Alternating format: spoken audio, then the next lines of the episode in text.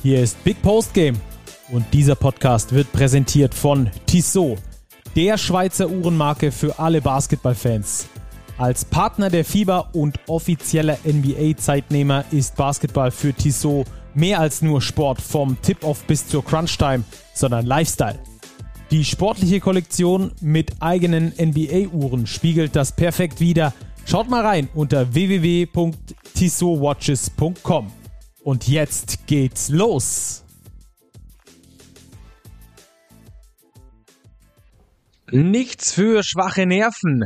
Ein sportliches Willkommen hier zu Big Post Game und erstmal ein sportliches Willkommen auch nach München. Und ihr werdet es gleich hören, Robert ist ein bisschen angeschlagen. Servus, Robert. Servus, Stacke, grüß dich. Naja, angeschlagen wäre übertrieben. Die Nase äh, macht ein paar Problemchen, genauso wie der Corona-Test ein paar Probleme gemacht hat am vergangenen Freitag. Aber ja, soweit geht es mir eigentlich ganz gut. Ja, hast du auf jeden Fall genug Zeit gehabt zum Sport gucken, aber klassische Lehrerkrankheit, äh, dann, wenn Ferien sind, dann krank werden. Optimal, oder? Bestes Timing. Ja, natürlich. Ähm, pünktlich an, am Freitag positiv getestet. Ähm, zum Start in die Osterferien hier in, äh, in Bayern.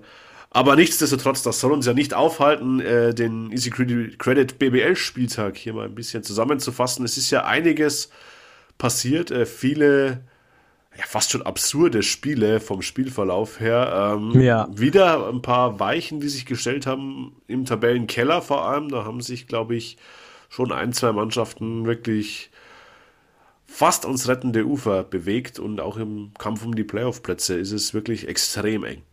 Ja, es ist sehr viel passiert. Und ihr hört es auch an meinem Mikro, es ist heute nicht ganz so geil wie sonst. Ähm, hat einfach damit zu tun, dass auch ich unterwegs bin. Und entsprechend ähm, müssen wir heute mit der Qualität leben, die wir haben. Aber dafür stecken wir umso mehr Qualität natürlich wie immer in das Gesprochene. Und deswegen wollen wir jetzt auch reingehen in diesen Spieltag. Die Saison biegt auf die Zielgerade ein. Du hast es schon gesagt, Kampf um die Playoffs, super spannend. Kampf um den Klassenerhalt, mega spannend.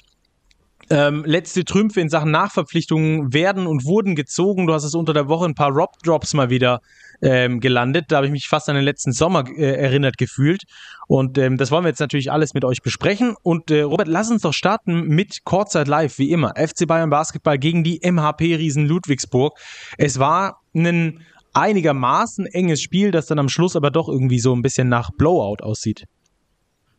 Ja, vor allem aufgrund des letzten Viertels, das mit 31 zu 18 an die Bayern geht. Unterm Strich steht ein 89-72 Erfolg der Bayern gegen Ludwigsburg. Ähm, man möchte denken, standesgemäß, aber ich glaube, wenn wir an das Hinspiel denken, das war, glaube ich, die höchste Niederlage in dieser Saison für die Bayern in Ludwigsburg, auch nach einem Euroleague-Doppelspieltag. Ähm, jetzt gab es wieder ein Euroleague-Spiel kurz zuvor äh, für die Bayern am Freitagabend gegen Monaco. Ähm, dafür war das wirklich ein solider Auftritt äh, der Bayern, nicht zu vergleichen mit dem Hinspiel. Ja, aber äh, auch, auch da muss man natürlich über das Personelle sprechen bei den Bayern. Äh, letzte Rille ist da aktuell angesagt, ne? Ja, es fehlen halt immer noch sehr, sehr viele Spieler, ähm, allen voran Othello Hunter und Cassius Winston, ähm, die schon jetzt einige Spiele raus sind, äh, wo man gar nicht so recht weiß, wo das Problem liegt. Das heißt Rückenprobleme, beispielsweise bei Winston. Ähm, das klang mal so eher nach einer kurzen Pause. Jetzt ist es doch schon ähm, einige Spieler, die ihr fehlt. Ähm, das nimmt den Bayern einfach eine gewisse Breite im Kader. Das heißt, sie spielen diese extrem hohe Anzahl an Spielen, die sie aktuell nochmal haben. Ich meine, es sind insgesamt acht Spiele in 18 Tagen ähm, die jetzt nochmal auf dem Programm spielen, auch mit dem Schlusssport in der Euroleague. Da fehlen dir halt einfach auch diese Spieler, um breite in der Rotation zu haben. Aber gemessen daran war das wirklich ähm, eine solide Vorstellung, auch wenn wir auf die Minutenverteilung schauen. Ich glaube, da ist es in Sachen Load Management ganz ordentlich gelungen. Ja, und in solchen Wochen hast du eigentlich überhaupt gar keinen Bock gegen Lubu zu spielen, die ja mit ihrem hochintensiven ähm, Basketball da ähm, schon dich auch auf dem falschen Fuß erwischt haben, äh, erwischen können. Wir haben das schon gesehen im Hinspiel, du hast es äh, schon mal thematisiert kurz. In diesem Spiel hat Lubu aber genau das irgendwie so ein bisschen vermissen lassen, finde ich. Also da war zu wenig bei Ludwigsburg und ähm, ich glaube, bei, bei Magenta ähm, hatten sie es dann auch gesagt, Dennis Wucherer, die letzten sechs Spiele gegen Playoff-Contender haben die MHP-Riesen Ludwigsburg allesamt verloren und auch in diesem Spiel haben sie irgendwie, ja, so ein bisschen ähm, fahrig, bisschen zu müde, bisschen zu wenig gewirkt irgendwie, finde ich. Ähm, die MHP-Riesen aktuell eher in so einer Leistungsdelle, auch wenn jetzt der Vergleich mit dem FC Bayern das so ein bisschen hinkt natürlich mit den Euroleague-Teams.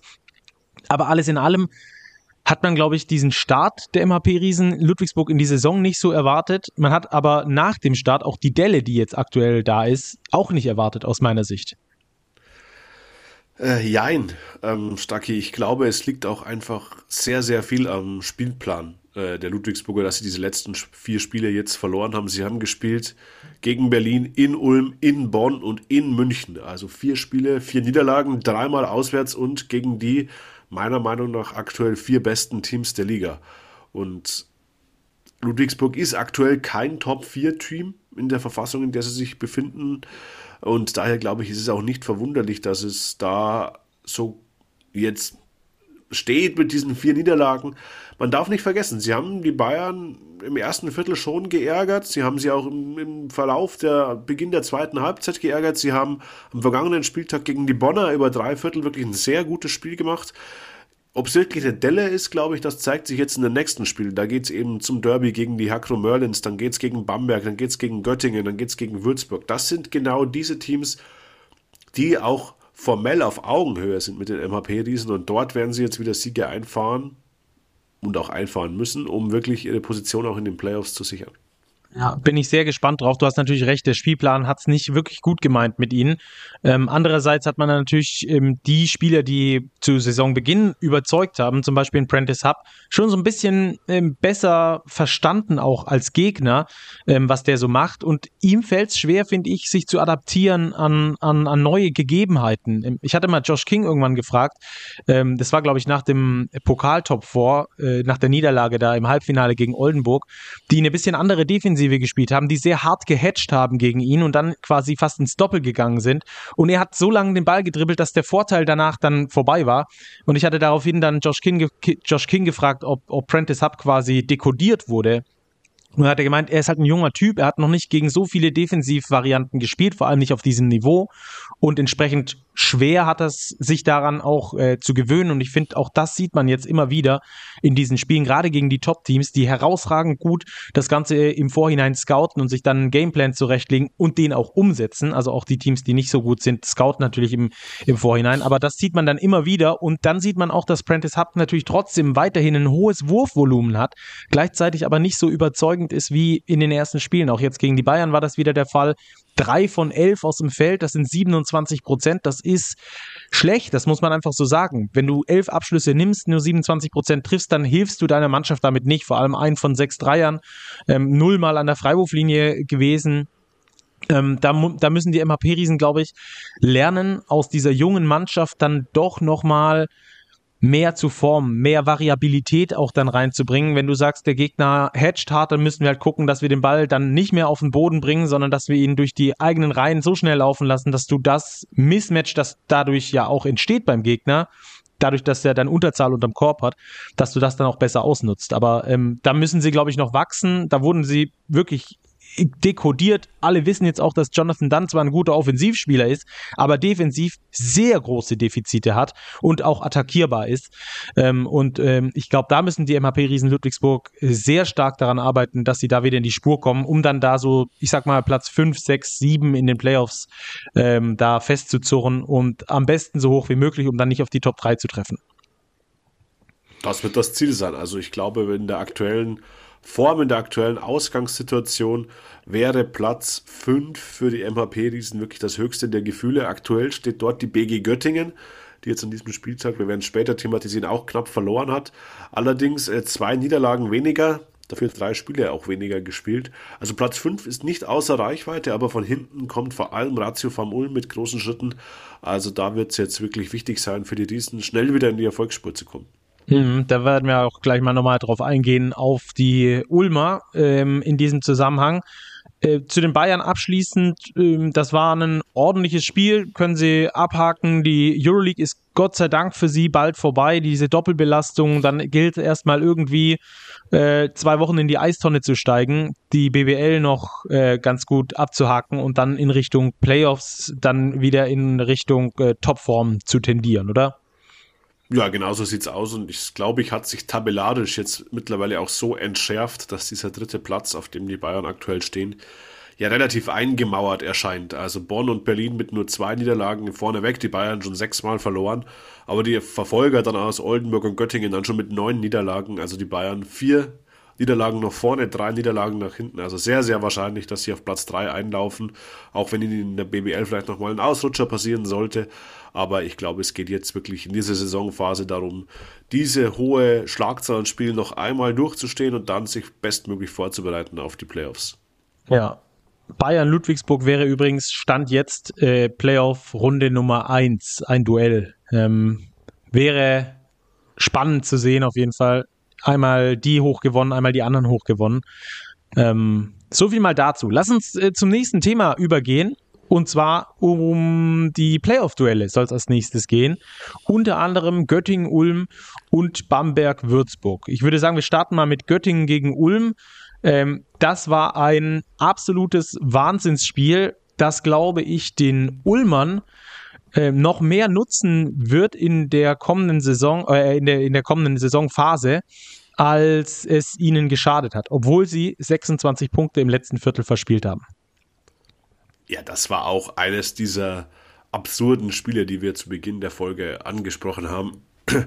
Also halten wir fest, Ratio vom Ulm gewinnt bei der BG Göttingen nach Verlängerung 108 zu 101, aber du sagst es, Spielstand vor dem letzten Viertel 76 zu 53 zugunsten von Ratio Farm Ulm und das Ding geht in die Overtime.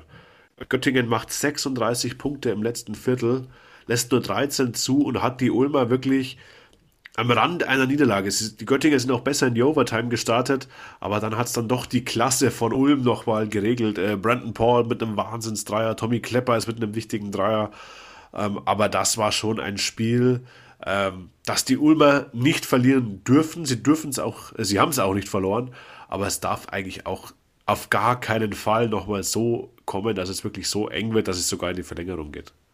Das stimmt natürlich, bin ich absolut bei dir. Das darf nicht passieren. Wenn du aber so eine Woche hinter dir hast, wie jetzt die Ulmer mit äh, Eurocup noch äh, dabei und so, die letzten, die letzten Spiele und dass du dann äh, am Wochenende mit 26 ins letzte Viertel gehst und dann ähm, den Faden verlierst oder die Spannung nicht mehr ganz so weit oben hast, das ist durchaus verständlich. Das kann mal passieren, dass das dann natürlich so nach hinten losgeht, dass halt Göttingen auch die Klasse hat, so einen Rückstand nochmal aufzuholen. Steht auf einem anderen Blatt Papier. Aber ich habe das vorhin schon gesagt, ich glaube, dass es den Ulmern mehr nutzt, als es ihnen geschadet hat, weil so ein Viertel rutscht dir mal raus. Aber wenn du weißt, wenn du dieses Selbstverständnis entwickelst, auch wenn du ein letztes Viertel so herschenkst, kannst du in der Overtime trotzdem wieder an diesem Leistungsrädchen drehen und äh, dich in die Position bringen, das Spiel trotzdem noch zu gewinnen. Nach, nach so einem Abschalten wieder anschalten zu können, das ist das Allerschwerste und das können eigentlich nur die Top-Teams. Und deswegen glaube ich, dass die Ulmer aus diesem Sieg, der fast nach hinten losgegangen wäre, relativ viel für sich selbst rausziehen können für den Rest von der Saison, dass sie einfach sagen, Jungs, auch wenn es mal ein Viertel lang schlecht läuft, auch wenn wir mal den Faden verlieren, wir finden ihn wieder. Absolut und wie du sagst, das ist bestimmt auch ein Lerneffekt gewesen. Ähm, auch eine Spitzenmannschaft kann mal einen Gang runterschalten und ein Ergebnis aber so verwalten, dass ein Plus 26 nicht mehr in Gefahr kommt. Und da glaube ich, war das schon auch ein bisschen so jugendlicher Leichtsinn auf Seiten der Ulmer. Ähm, ich glaube, es war ihnen eine Lektion, dass eben zu sehr abschalten auch nicht gut ist. Ähm, für die Göttinger natürlich ärgerlich, so ein Comeback zu starten, kostet natürlich auch Kraft. Ähm, sie waren wirklich ganz nahe dran. Aber Ulm von der Qualität in der Mannschaft her meiner Ansicht nach schon den Tacken besser. Ich habe es vorher erwähnt, für mich aktuell Ulm neben Berlin und München und in Bonn sowieso das viertbeste Team der Liga.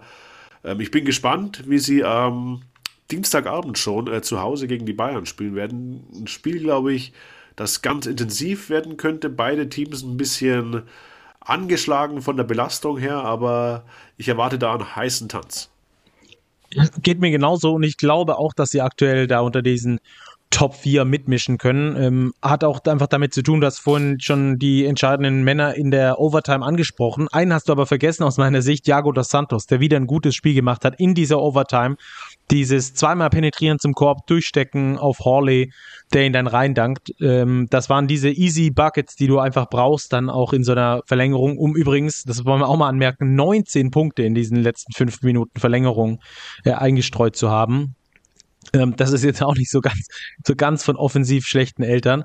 Ähm, und ich glaube, äh, das haben wir ja schon mehrfach hier auch schon besprochen, die Ulmer äh, wachsen weiter, die wachsen an sich selbst und die schaffen es auch immer besser, ähm, diese Qualitäten, die sie haben, dann auch punktuell einzusetzen. Auch wenn ein Bruno Caboclo mal kein richtig gutes Spiel erwischt, wie jetzt gegen die Göttinger mit 6 und 7, ähm, schaffen die es trotzdem, die anderen entsprechend so einzubinden, dass sie da ähm, ja einfach erfolgreich sind. Sie wissen mittlerweile, wie sie erfolgreich sein können und ich würde fast sagen, wenn wir einen Titel vergeben müssten für die Most Improved, für das Most Improved Team über die Saison gesehen, dann würde ich dir die Ulmer eindeutig einkategorisieren. Oder hast du da noch ja. einen anderen, hättest du noch einen anderen Pick?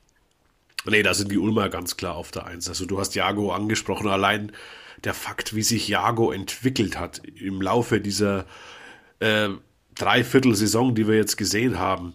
Am Anfang hat er schon noch so ein bisschen gefremdelt mit der BBL natürlicherweise und jetzt ähm, spielt er mit einer ganz anderen Selbstverständlichkeit, mit einem Selbstvertrauen, äh, das wirklich beeindruckend ist. Und auch Juan Núñez, der sein junger Backup Point Guard, ähm, ganz andere Körpersprache jetzt auf dem Feld. Ähm, er neigte zu Saisonbeginn ja ein bisschen zu, zur Lethargie, finde ich. Das hat er einigermaßen ablegen können. Also auch er hat sich wirklich gut gemacht im Ulmer System und es ist kein, kein Wunder, dass es jetzt deutlich besser läuft als der Saisonbeginn. Sie sind auch im Eurocup ja noch dabei jetzt in den Playoffs, haben Heimrecht ähm, gegen Buduknost Podgorica. Da werden sie keineswegs chancenlos sein in diesem Duodai-Spiel. Ja, sind ja sogar höher gesetzt. Also ich kann mir vorstellen, dass es da sogar ganz gut läuft. Geht da übrigens gegen den Ex-Kreilsheimer äh, Traybell Haynes, ähm, der bei, bei ähm, denen gerade spielt. Ähm, Nunez, absolut äh, gut, dass du ihn ansprichst, auch in diesem Spiel wieder. 11, 4 und 5, das zeigt auch seine Breite in seinem Skillset. Das zeigt auch ähm, dann die Trefferquote, die er abgeliefert hat. 5 von 7 aus dem Feld. Er ist gefährlich, er nimmt sich Würfe, aber er zwingt sie nicht. Also da ist sehr viel Lernprozess dabei bei den Ulmern und ich kann mir vorstellen, dass die Ulmer nicht auf Platz 7, wo sie aktuell sind, äh, landen werden zum Saisonende, sondern dass die Ulmer da ähm, noch ein bisschen weiter klettern würden. Ich würde sogar fast behaupten, dass Platz 4 für die Ulmer in dieser Saison noch drin ist. Ja, definitiv möglich. Äh, zwei Niederlagen nur mehr als die Oldenburger, die aktuell auf der 4 stehen. Ähm, bei noch neun zu spielenden Spielen äh, nicht ausgeschlossen, dass es am Ende Platz 4 wird. Also gegen die Ulmer, glaube ich, will in der ersten Playoff-Runde niemand gerne spielen. Vor allem nicht die großen drei aktuell, die da auf 1, 2 und 3 stehen. Also wenn Ulm nicht auf 4 oder 5 einläuft, wird das eine knifflige Aufgabe für Bonn, Berlin oder München. Ja, bin ich bei dir. Auch eine Mannschaft, die mal ein oder im Idealfall sogar zwei Spiele klauen kann, auch gegen diese Top-Teams. Ähm, das dürfte hochspannend werden. Sind wir sehr gespannt, vor allem wenn die Ulmer irgendwie Vierter werden, sich ins Halbfinale reinspielen. Nur mal angenommen, Gedankenspiele, dann hast du halt da die Probleme. Also das könnte, das könnte noch sehr, sehr, sehr, sehr spannend werden ähm, im weiteren Saisonverlauf.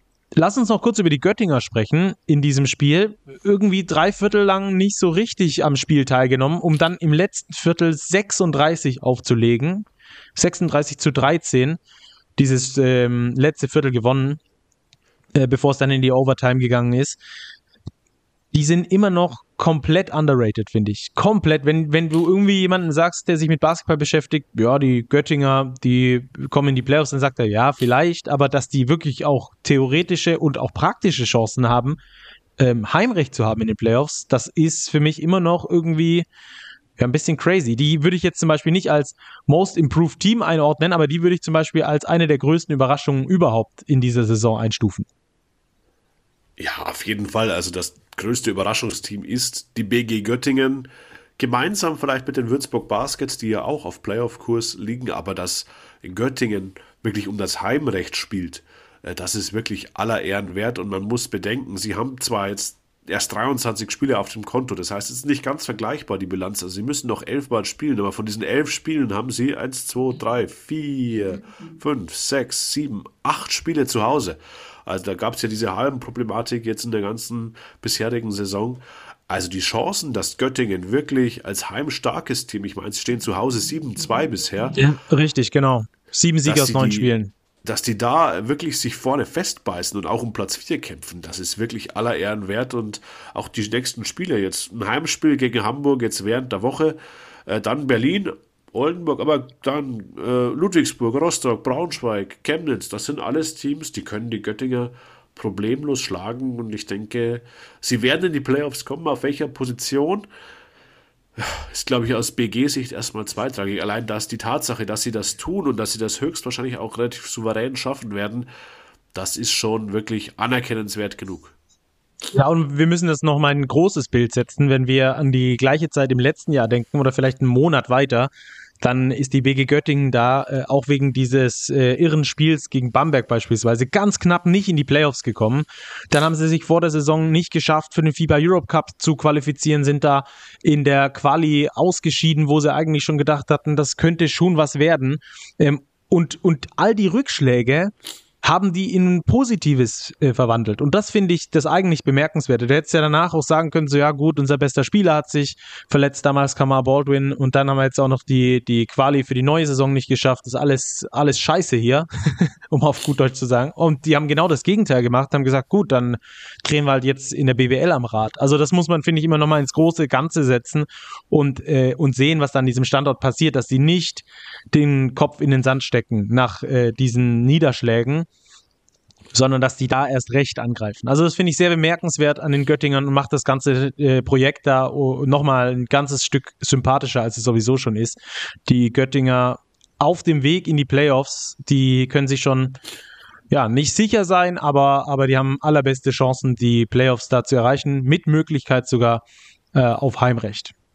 Dann lass uns das andere Spiel besprechen, das auch ziemlich crazy war, wo es auch um einen Big Point in den Playoffs ging oder, oder im Rennen um die Playoffs ging.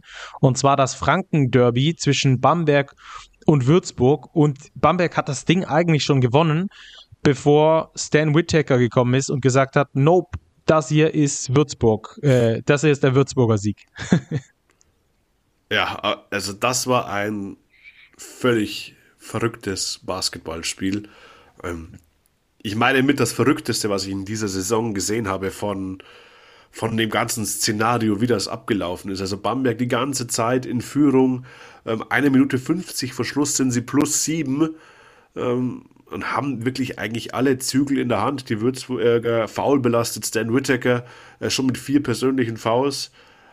Und sie bringen den Deckel nicht auf die Partie, weil sie wirklich Fehler machen unerklärliche Fehler machen, den Ball nochmal wegwerfen, ähm, Offensiv-Rebounds zulassen.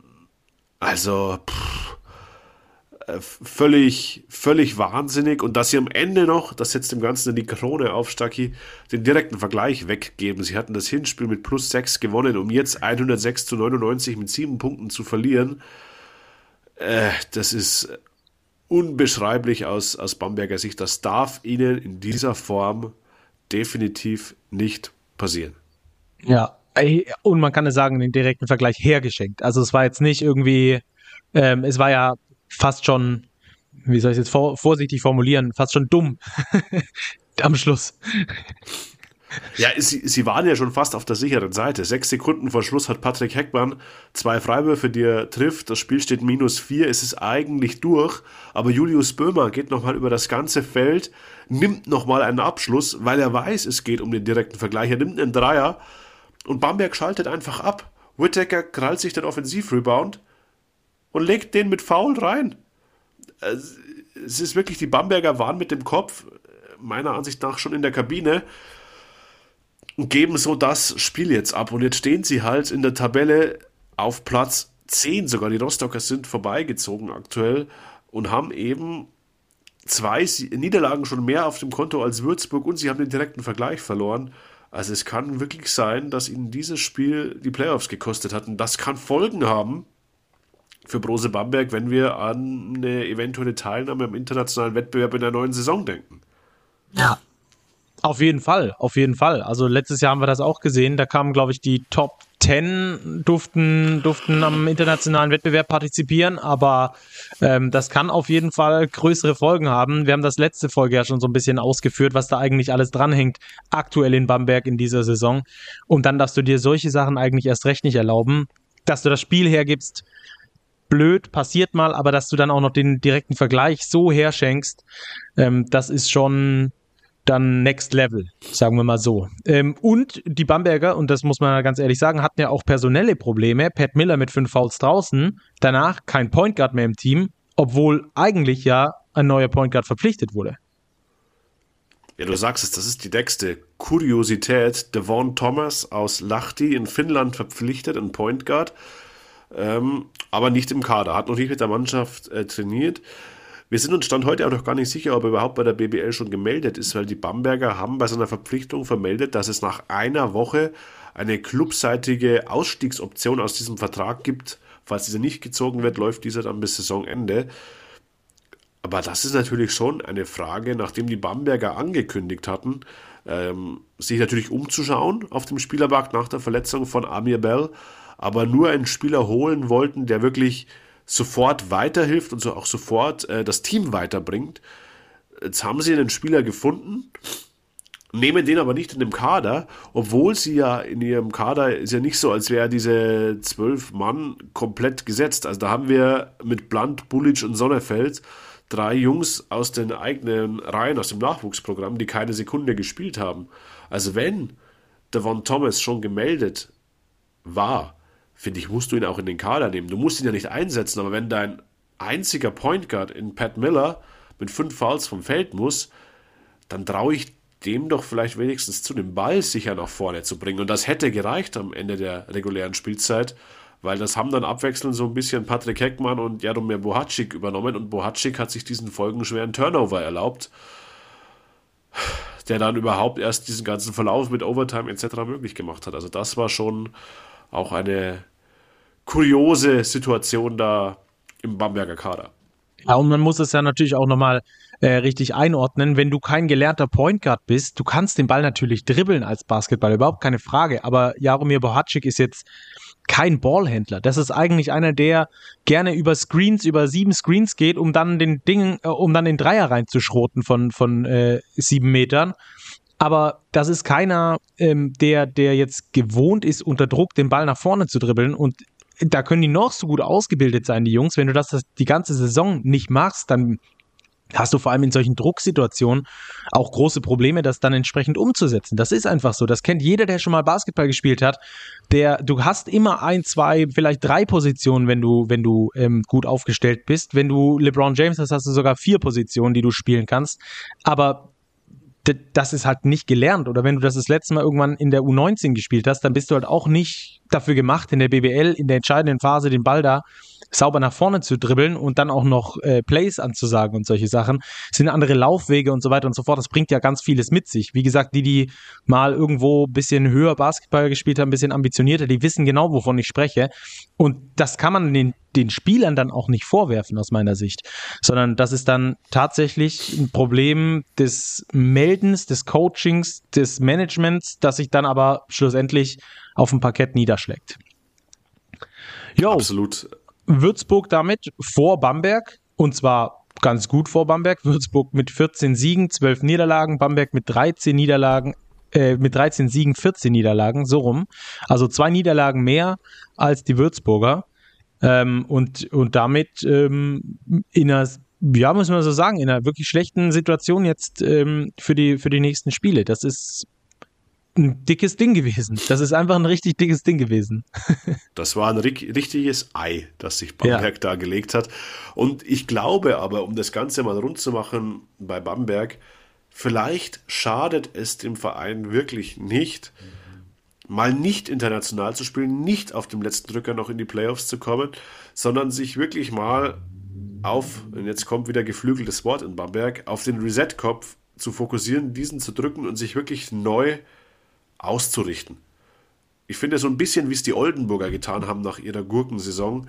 Die haben auch alles auf links gedreht. Die haben einen neuen Coach geholt, haben sich neu ausgerichtet und stehen jetzt wieder deutlich besser da. Vielleicht wäre das für Bamberg auch mal ein Ansatz. Ja. Zu Hause nur sechs Spiele von 14 gewonnen. Auch das ein großes Problem bei den Bambergern insgesamt. Aber Restprogramm ist ja ähm, schon auch nicht ganz ohne, würde ich sagen. Bei beiden, wenn wir da mal drauf gucken. Die Würzburger äh, jetzt in den nächsten beiden Spielen mit dem toughsten Programm wahrscheinlich in der kompletten Liga. In Berlin und daheim gegen die Bayern. Danach wird es aber, würde ich sagen, ganz verträglich, vor allem weil es gegen einige Mannschaften geht, die deutlich weiter unten stehen in der Tabelle, unter anderem Kreilsheim, Frankfurt, Braunschweig haben die noch. Ähm, also da sollten vier Siege drin sein, Minimum, oder? Wenn sie vier Siege holen, auf 18 Stellen werden sie in die Playoffs kommen. Weil ich traue Brose Bamberg nicht zu, äh, fünf respektive sechs Spiele aus den letzten sieben zu gewinnen. Die Bamberger spielen unter anderem noch jetzt ähm, in Heidelberg, die ja auch nicht so schlecht in Form sind, gegen Ludwigsburg, gegen München, gegen Oldenburg, gegen Bonn. Äh, das sehe ich da nicht. Also ich glaube, dass es für Bamberg wirklich nur wieder hauchdünn reichen könnte, wenn die Konkurrenz aus Rostock und aus Würzburg da ein bisschen mitspielt. Auch irre, wenn wir das so bedenken. Rostock und Würzburg könnte Bamberg den, den Rang ablaufen in Richtung Playoffs. Ja, das ist schon, ist schon verrückt. Lass uns ein bisschen weiter runter orientieren. Wir haben gerade schon ein paar von den Teams angesprochen, über die wir jetzt noch äh, sprechen wollen. Denn es geht äh, auch um Duelle im Klassenerhalt, äh, um den Klassenerhalt. Und da war es am Wochenende mega spannend. Äh, da gab es zwei wieder Big Points, müssen wir einfach so sagen, haben wir zwar unsere letzte Folge schon so genannt, aber ähm, es waren wieder Big Points, die da gelandet wurden. Zum einen Kreilsheim gegen Braunschweig, zum anderen Bayreuth gegen MBC. Ich würde sagen, wir fangen äh, bei den Hako Merlins an und ähm, berichten, dass die das Ding gegen Braunschweig knapp gewonnen haben. Klassisches Vier-Punkte-Spiel. Äh, verlierst du das Ding, bist du gleich auf, beide mit acht Siege, so gewinnt Kreilsheim. Steht jetzt neun Siege, Braunschweig bei sieben Siegen und der direkte Vergleich auch noch bei Kreilsheim, also zwei Siege vor plus direkter Vergleich bei acht Spielen noch zu gehen. Ähm, das war schon ein Riesenschritt für die Hakro Merlitz und man hat auch gemerkt, wie viel Druck dort abgefallen ist, als es im letzten Viertel ähm, klar war, dass es reichen wird. 93, 88 am Ende der Endstand ähm, weil die Braunschweiger wirklich schlecht in die Partie gekommen sind. Vor allem David Krämer überhaupt kein Händchen gehabt in der ersten Halbzeit, dafür umso besser in der zweiten. Und die Kreisheimer haben es vor allem James Bateman zu verdanken, dass dort nichts mehr angebracht ist. Der hat ein perfektes Spiel geliefert, sich keinen einzigen Fehlwurf erlaubt, weder aus dem Feld noch von der Freiwurflinie. 9 von 9 aus dem Feld, 10 von 10 von der Linie, 30 Punkte in nur 24 Minuten. Ähm, ja, er war der X-Faktor für die Hakro Merlitz.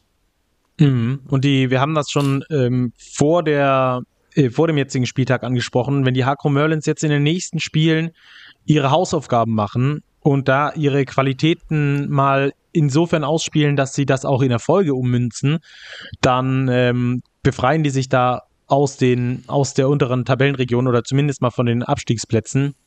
Und das ist ihnen jetzt gegen Braunschweig gelungen.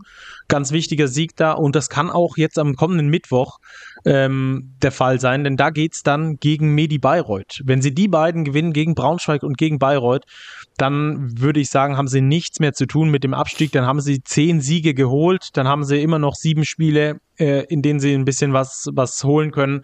Ähm, aber die beiden haben sie dann auf Distanz gehalten und damit auch klar gezeigt, ähm, dass sie da unten, da ganz unten zumindest, nicht reingehören. Aber dazu muss es dann ein Sieg gegen Medi Bayreuth sein, über die wir auch gleich sprechen wollen. Die sind ja ähm, auf, auf äh, dem nächsten Level angekommen, so wie es aussieht.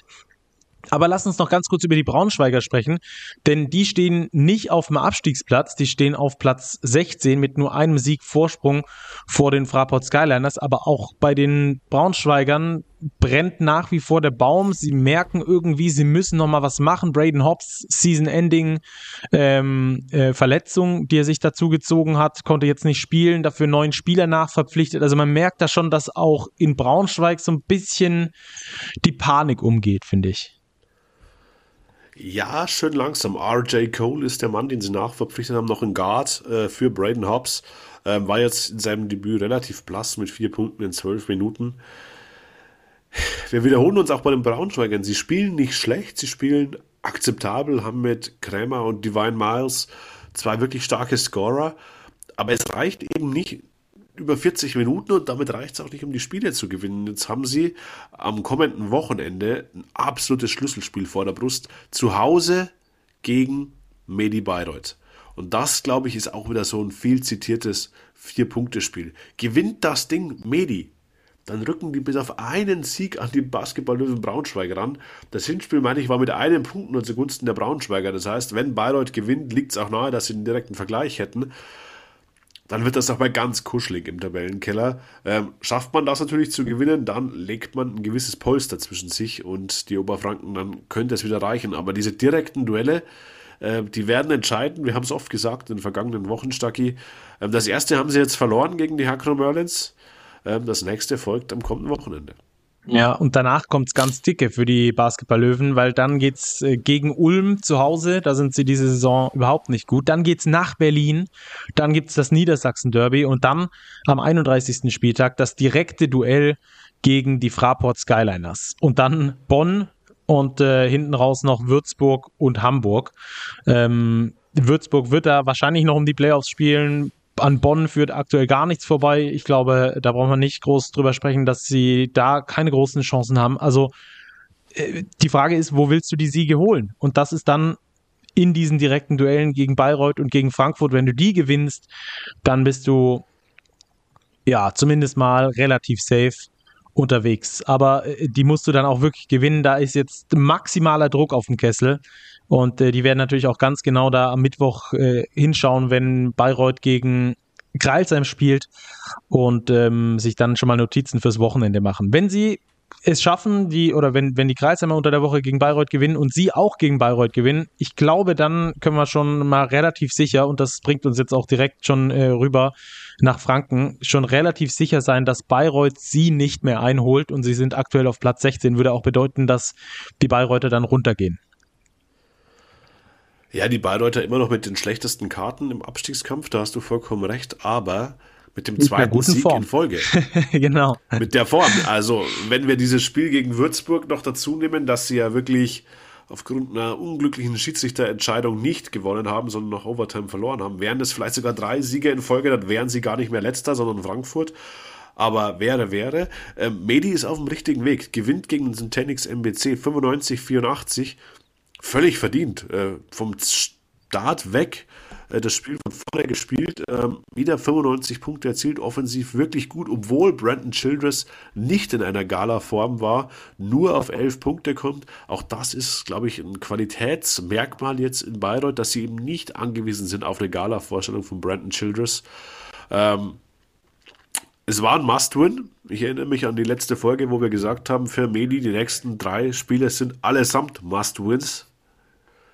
Das Spiel gegen MBC, den haben sie jetzt mal abgehakt. Es geht weiter, du hast es gesagt, unter der Woche in Kralsheim und am Wochenende in Braunschweig. Das sind zwei weitere Must-Wins für Medi ähm, im Kampf um den Klassenerhalt. Wenn sie die holen, sind sie voll im Rennen. Ja, aber das ist dann auch, wie gesagt, zwei Pflichtsiege, zwei Must-Wins. Wenn sie die nämlich nicht holen, dann stehen sie da weiter bei ihren äh, bisherigen fünf Siegen. Braunschweig wäre dann bei acht und ähm, ich glaube, dann kann man sich so langsam auf äh, Liga 2 vorbereiten. Ähm, ja, würde ich zumindest so sagen, mit Medi Bayreuth. Ähm, kurze Anekdote da noch bei Medi Bayreuth. Ähm, gibt ja den, den Podcast von Basti Doret mit seinem Kumpel, ähm, der In Your Face heißt. Und da gab es ganz zum Schluss ähm, in den letzten Minuten nochmal, ja, wie soll ich sagen, eine bisschen, eine bisschen sehr unqualifizierte Kritik an einem Kommentatorenkollegen, ähm, was ich alles andere als cool fand ähm, von Bastidore, das muss ich mal hier so sagen, weil das einfach keine sachliche Kritik war, sondern das war eine persönliche Kritik, war eine persönliche äh, ähm, Diffamierung äh, von einem journalistischen Kollegen, der über Bastidoret äh, geurteilt hat, ja, während eines Spieles. Aber auch das gehört dazu. Kritik, weil sie war nämlich begründet und ich habe das Spiel live gesehen und ich bin da absolut mit dem Kommentator auch mitgegangen und habe auch nicht gedacht, boah, das war jetzt aber drüber oder so. Und entsprechend ähm, finde ich es schwierig, dann ähm, eine persönliche äh, Diffamierung dann in einem Podcast zu machen, ohne dann da irgendwie das persönliche Gespräch zu suchen oder sowas. Ähm, muss ich mal an der Stelle sagen, muss ich da Partei für den, für den Kollegen ergreifen. Das geht, finde ich, so nicht unbedingt. Aber ähm, das nur als kleine Randstory bei Medi Bayreuth. Und ähm, ansonsten können wir ja da von Erfolgen sprechen in den letzten beiden Spielen. Vor allem muss ich sagen, dass ich von Otis Livingston ähm, doch positiv überrascht bin. Der hat schon bei Kreilsheim das ein oder andere ganz gute Spiel gemacht. Ähm, dass er aber jetzt bei den Bayreutern so einschlägt, hätte ich nicht gedacht. Auch wenn natürlich sein Wurfvolumen brutal hoch ist. Ähm, aber das hat Bayreuth irgendwie gebraucht anscheinend, ne? Sie haben es gebraucht, einen zweiten starken Guard wirklich neben Brandon Childress zu haben, der auch ähm, Ballhändler-Aufgaben übernimmt und genau das ist Otis Livingston. Und jetzt haben sie eben mit Childress und auch Ahmed Hill, der auch ein sehr, sehr starkes Spiel gemacht hat, äh, 19 Punkte, auch perfekt aus dem Feld, 7 von 7, so ein Guard-Trio, was sehr, sehr gut funktioniert und ich glaube, dass das das Erfolgsrezept ist von Medi, dass sie da jetzt deutlich besser aufgestellt sind, ähm, was das Scoring auch von der Guard-Position angeht. Ähm, mit Basti Dodet noch einen erfahrenen Guard dazu. Das ist schon eine vierte Rotation für diese zwei Positionen, die wirklich gut ist äh, für die Bayreuther Verhältnisse, die vielleicht auch besser ist als bei manchen anderen Konkurrenten um den Klassenerhalt. Und das hatten sie eben vor der Verpflichtung von Otis Livingston so noch nicht. Ähm, es bleibt immer noch zu befürchten, dass es vielleicht ein bisschen spät war, wo die Verpflichtung kam, sowohl von Livingston als auch von Mladen Drijancic. Aber jetzt ist das Team deutlich, finde ich, strukturierter aufgestellt und spielt auch äh, effektiveren Basketball. Mhm. Ähm, auch eine ganz interessante ähm, eine ganz interessante Thematik, die ich jetzt unter der Woche mehrfach gefragt wurde von, von Hörern und Hörerinnen von uns, ähm, die geschrieben haben, also bei verschiedenen Verpflichtungen kam dann da immer wieder, ja, zu spät. Gerade bei den, bei den Teams, die unten stehen. Wie kann man so spät erst verpflichten oder warum erst so spät? Und ich glaube, viele verstehen nicht, was dann da dahinter steckt. Der Markt ist nicht aktuell nicht so gefüllt mit den entsprechenden Spielern, die dir weiterhelfen würden. Also, was heißt zu spät? Natürlich würde sich jeder wünschen, dass äh, du eine Top-Mannschaft zu Saisonbeginn äh, hast, die gut zusammenpasst, wie Würzburg in dieser Saison zum Beispiel, ähm, die da top zusammenpasst und, und die dann erfolgreichen Basketball spielt. Aber das ist halt nun mal nicht die Realität, weil die, mindestens die Hälfte der Teams in der Liga verfehlen ihre Ziele. Sie werden sie nicht erreichen. Äh, bei den, bei den Würzburgern, die haben mit einem sehr kleinen Budget eine sehr gute Mannschaft zusammengestellt. Das ist eine Überperformance von dem, was man eigentlich erwarten könnte. Budgetär, sage ich mal. Und das muss man dann auch entsprechend anerkennen. Bei anderen Mannschaften haben wir das genauso erwartet. Bei Bayreuth beispielsweise. Bei den Frankfurtern genauso. Aber es ist ja jetzt nicht so, dass du dann sagen kannst, irgendwann im November, Mensch, jetzt hole ich mir einen Topspieler und der wird mir das Ding schon retten. Erstens, weil es die Topspieler nicht gibt Zweitens, welcher Topspieler möchte zu einem deutschen Abstiegskandidaten in die BBL und dort ähm, sich äh, den, den Arsch abkämpfen, um irgendwo ähm, dann auf Platz 15 oder 16 zu landen? Und drittens, solche Spiele müssen ja auch bezahlbar sein. Also die sagen ja auch nicht, äh, Mensch, Frankfurt oder, oder Bayreuth oder was, kein Problem, für euch spiele ich für die Hälfte des Gehaltes sondern die Mannschaften können sie sich dann häufig auch erst in Richtung Ende März, Anfang April überhaupt leisten, weil du die Profis dann vielleicht noch ein oder zwei Monate bezahlen musst und das vielleicht noch im Budget drin ist. Aber wenn du so einen acht Monate lang bezahlen musst, dann kannst du die andere Hälfte von der Mannschaft, dann spielt er alleine, weil er keine Mannschaft an der Seite hat, weil sich der Verein einfach nicht leisten kann. Also entsprechend finde ich, dass man da immer noch mal genauer hinschauen muss. Natürlich würde man sich wünschen, dass diese Spieler früher da sind und dass mehr Qualität da ist, dass es besser zusammenpasst. Aber alles in allem sind halt ist der Markt zum einen nicht so voll und zum anderen den Managern auch die Hände gebunden, weil natürlich auch budgetär da äh, eine große Rolle spielt. Genau so ist es. Ähm, wir sehen es ja auch, wo die Nachverpflichtungen herkommen. Ganz viele jetzt aus Australien, Neuseeland, äh, manche jetzt auch aus der russischen Liga, äh, wo die VTB League quasi jetzt die reguläre Saison beendet hat. Das sind ganz andere äh, Voraussetzungen, Spieler zu holen. Genau, da ist die äh, Saison dann vorbei. Die haben dann keinen Job mehr quasi. Die hängen dann so in Europa oder in, in Deutschland nochmal zwei Monate hinten dran. So. Das muss man sehen, genau. Genau so ist es. Und ich glaube, dass es für Medi jetzt generell erstmal ein Glücksfall war, Otis Livingston zu bekommen und dass der dann auch so einschlägt, natürlich doppelt. Ähm, und sie haben noch genug Spiele vor der Brust. Also es ist ja jetzt nicht so. Sie haben die schlechtesten Karten, ja, aber es sind noch neun Spiele zu gehen. Sie haben fünf Siege auf dem Konto. Wenn man sagt, vielleicht reichen dir neun oder zehn, dann musst du halt jetzt mal aus diesen vergangenen, verbleibenden neun Spielen fünf gewinnen. Das ist jetzt nicht komplett ausgeschlossen. Also klar ist es schwer. Dieses Loch haben sie sich selbst gegraben, aber sie haben jetzt auch die Möglichkeit, sich selbst aus diesem Loch wieder rauszuziehen. Ja. Und vor allem jetzt in der nächsten Woche, es ist die Woche der Wahrheit, wenn wir das so wollen. Zwei Euro ins Phrasenschwein für Medi Bayreuth. Mittwoch gegen Kreisheim, das haben wir schon besprochen. Samstag gegen Braunschweig. Wenn da zwei Siege drin sind, dann hast du äh, bald dann noch Chemnitz, die aktuell nicht gut drauf sind. Du hast noch Frankfurt im Duett, direkten Duell. Du hättest noch Heidelberg, die auch nicht um die Playoffs mitspielen. Rostock, Alba und Bamberg hinten raus. Da wird's dann schwierig, so würde ich sagen, ab dem 32. Spieltag. Aber davor hast du noch einige Chancen, was mitzunehmen. Und wenn du die aktuelle Siegesserie jetzt verlängert bekommst, um drei oder vier Siege sogar, oder auf drei oder vier Siege sogar, dann spielst du auch nochmal mit einem anderen Selbstbewusstsein und hast da vielleicht doch noch die Möglichkeit irgendwie ähm, zum Ende der Saison dich am eigenen Schopfe da aus dem Abstiegskampf, aus dem Abstiegssumpf zu ziehen. Also äh, ganz interessante Ausgangsposition und da ist jetzt wirklich ähm, die nächsten Spiele, ähm, die sind da sehr entscheidend. Okay, Robert, lass uns rübergehen äh, äh, zum Two-Minute-Drill. Und ähm, da haben wir ja ein paar Spiele, wo wir zusammen äh, durchrocken, würde ich sagen. Und das erste Mal äh, starten wir in Chemnitz. Die verlieren mal wieder knapp gegen Rostock, haben damit den aktuell schlechtesten Trend aller Bundesligisten. Nur ein Spiel aus den letzten zehn gewonnen und ähm, können sich damit eigentlich dann auch von den Playoffs verabschieden, oder? Ja, da bedürfte es schon eine maximale Trendwende, um da noch äh, Richtung Playoffs schielen zu können.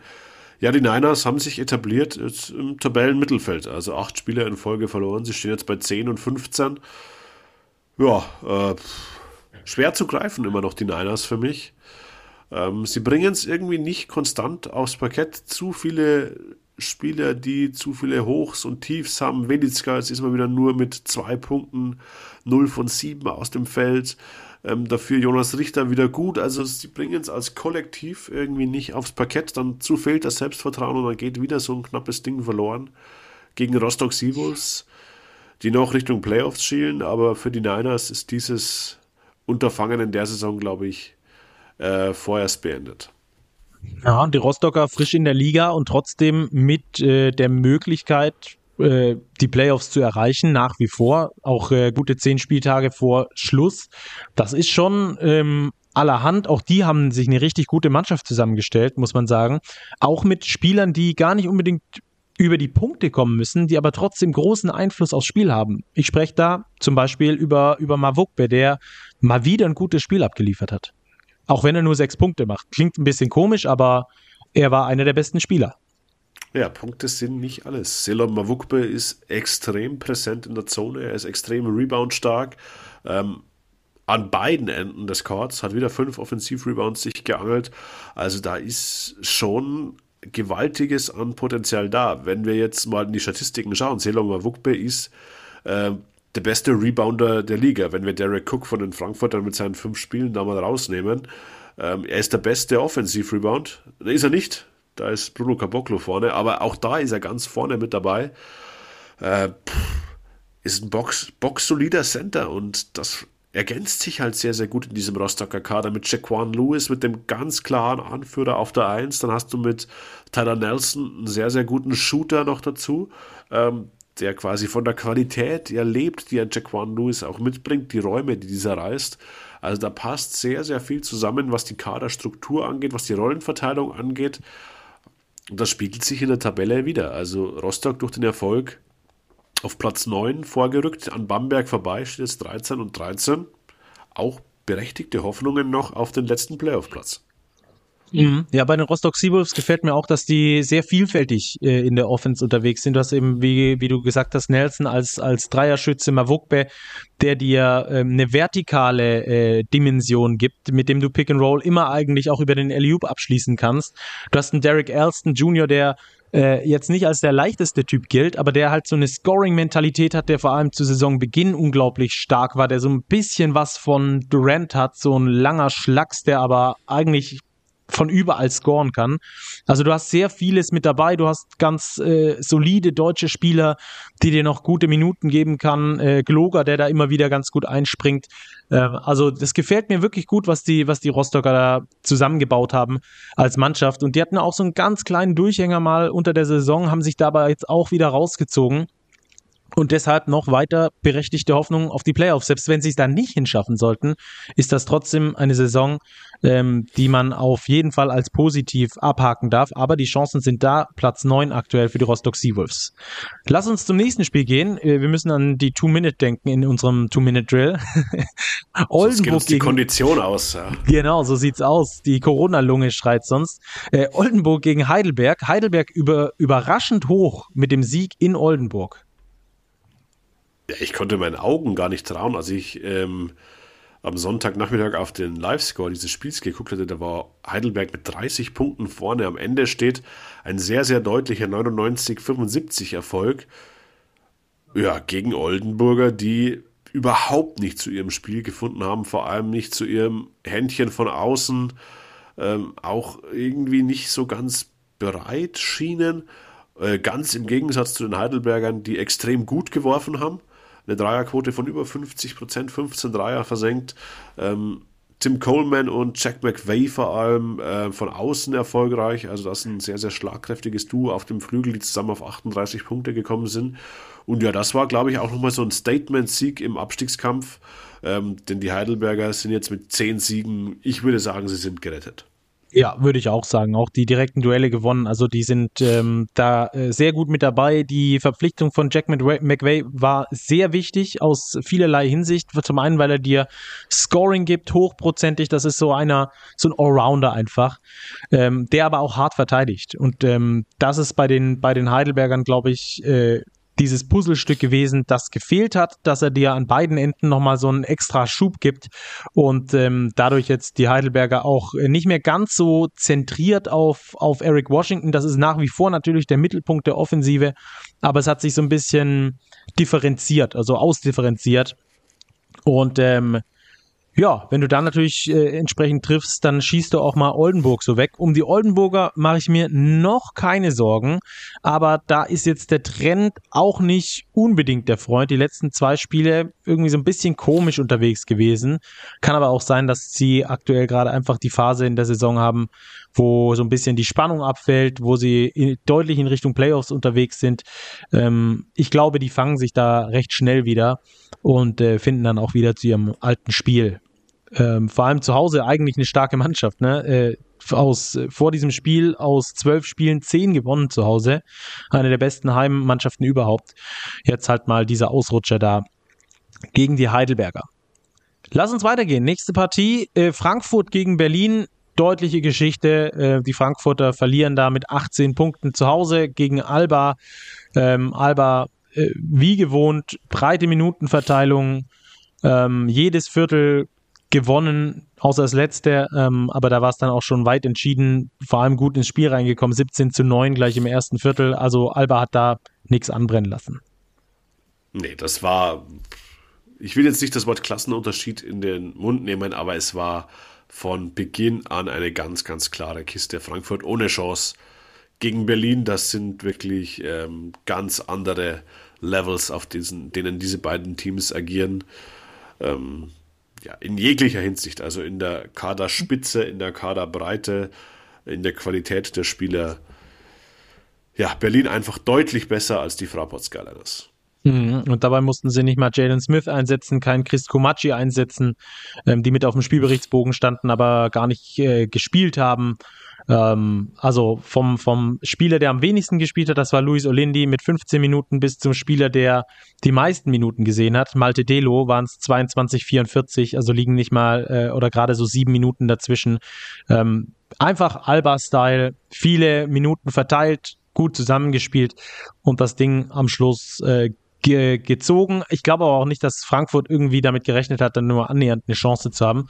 Für die Frankfurter ist es jetzt wichtig, in den nächsten Spielen wieder so ein bisschen zurückzukommen, wieder ähm, zu zeigen, dass sie noch, dass sie noch am Leben sind Und ähm, das wollen sie vor allem mit einem Spieler, der jetzt aber auch nicht eingesetzt wurde und von dem wir vor allem auch noch keine, ähm, kein Update bekommen haben, Robert, ähm, wie es da jetzt eigentlich tatsächlich aussieht, ne? Dein Rob Drop.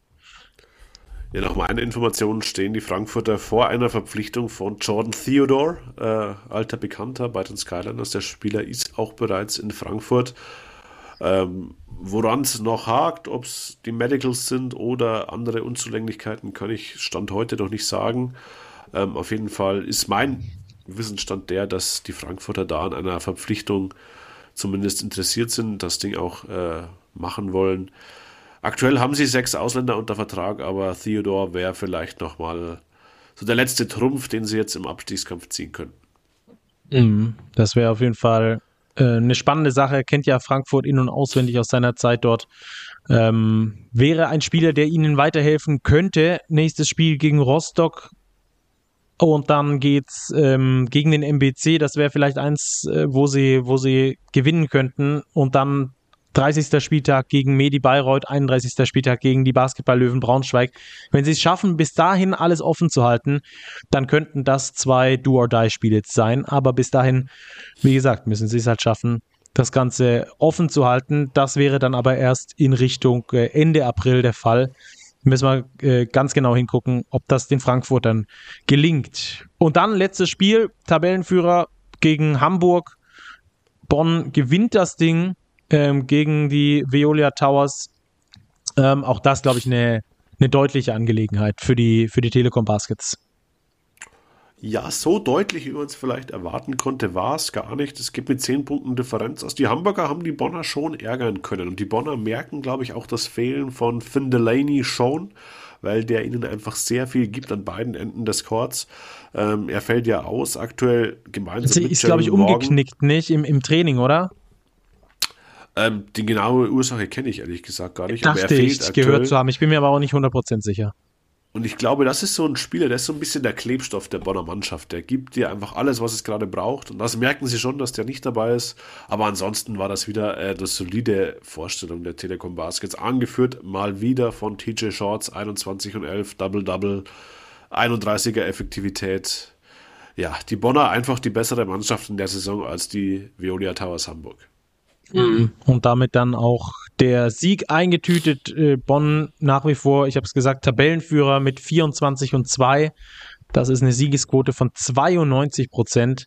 Das ist ähm, Wahnsinn. Absolut Wahnsinn. Zu Hause übrigens die einzige Mannschaft, ich gucke nochmal ganz kurz durch, dass ich euch hier nichts Falsches erzähle. Nee, nee, ich hatte recht. Die einzige Mannschaft, die noch zu Hause komplett ungeschlagen ist. 13 zu 0 in heimischer Halle. Die letzten elf in Folge gewonnen.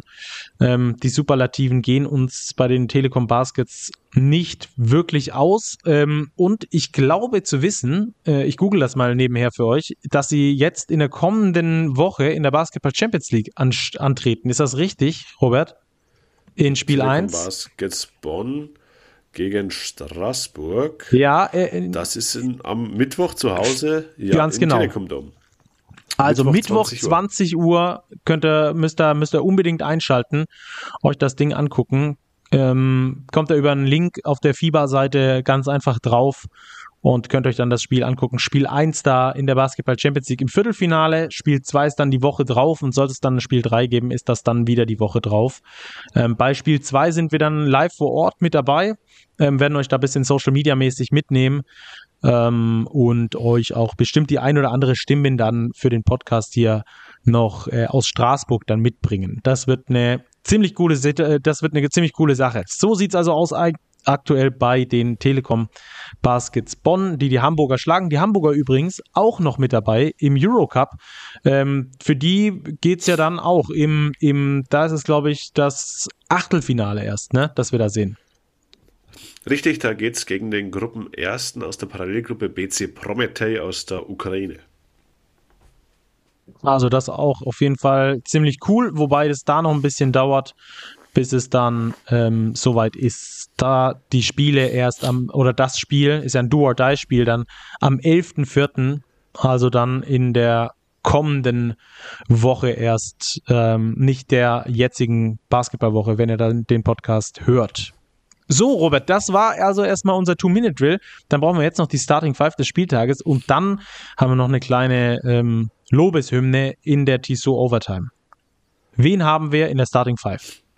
Wir gehen drei Guard-Line ab, Stucky. Äh, wir spielen generell relativ klein. Ähm, einerseits mit Otis Livingston, wir haben ihn thematisiert für Medi Bayreuth, ähm, entscheidender Mann beim zweiten Sieg in Folge gegen den MBC. Dann haben wir James Bateman, 30 Punkte aufgelegt, perfekt aus dem Feld äh, für die Hakro Merlins, Sieg im Vier-Punkte-Spiel gegen Braunschweig. Dann haben wir natürlich Stan Whittaker, wir haben es noch gar nicht erwähnt, seine Zahlen vorher. 37 Punkte und von diesen 37 hat er 24 im letzten Viertel und der Verlängerung erzielt. Also das war wirklich äh, beeindruckend. Ähm, auch übrigens ein Mann, den ich im MVP-Rennen zumindest unter den Top 3 sehe. Ich könnte mir schon vorstellen, dass Stan Whittaker äh, da eine Rolle spielt. Ich glaube, er kommt nicht an TJ Shorts vorbei, aber ansonsten, glaube ich, hat er da ganz gute Karten. Ja. Auf der 4 haben wir, haben wir Jack McVeigh von den MLP Academics Heidelberg. Wir haben es erwähnt, 19 Punkte, extrem gut geworfen von außen und die nötige Präsenz unterm Korb bringt Selom Mavukbe äh, vor den Rostock Seawolves. Effektivster Mann beim Auswärtssieg der Seawolves in Chemnitz. Das ist also unsere Starting Five des Spieltages. Und dann lass uns noch rübergehen in die Tissot Overtime. Overtime hatten wir am Wochenende genug, aber da wollen wir jetzt natürlich auch in äh, dieser Overtime wieder eins drauflegen, Tissot Overtime. Und wir sprechen über The One, The German Wunderkind. Robert, es gibt News von Dirk Nowitzki. Ja, Dirk Nowitzki ist jetzt dort, wo er wirklich hingehört, ähm, nämlich in der NBA Hall of Fame.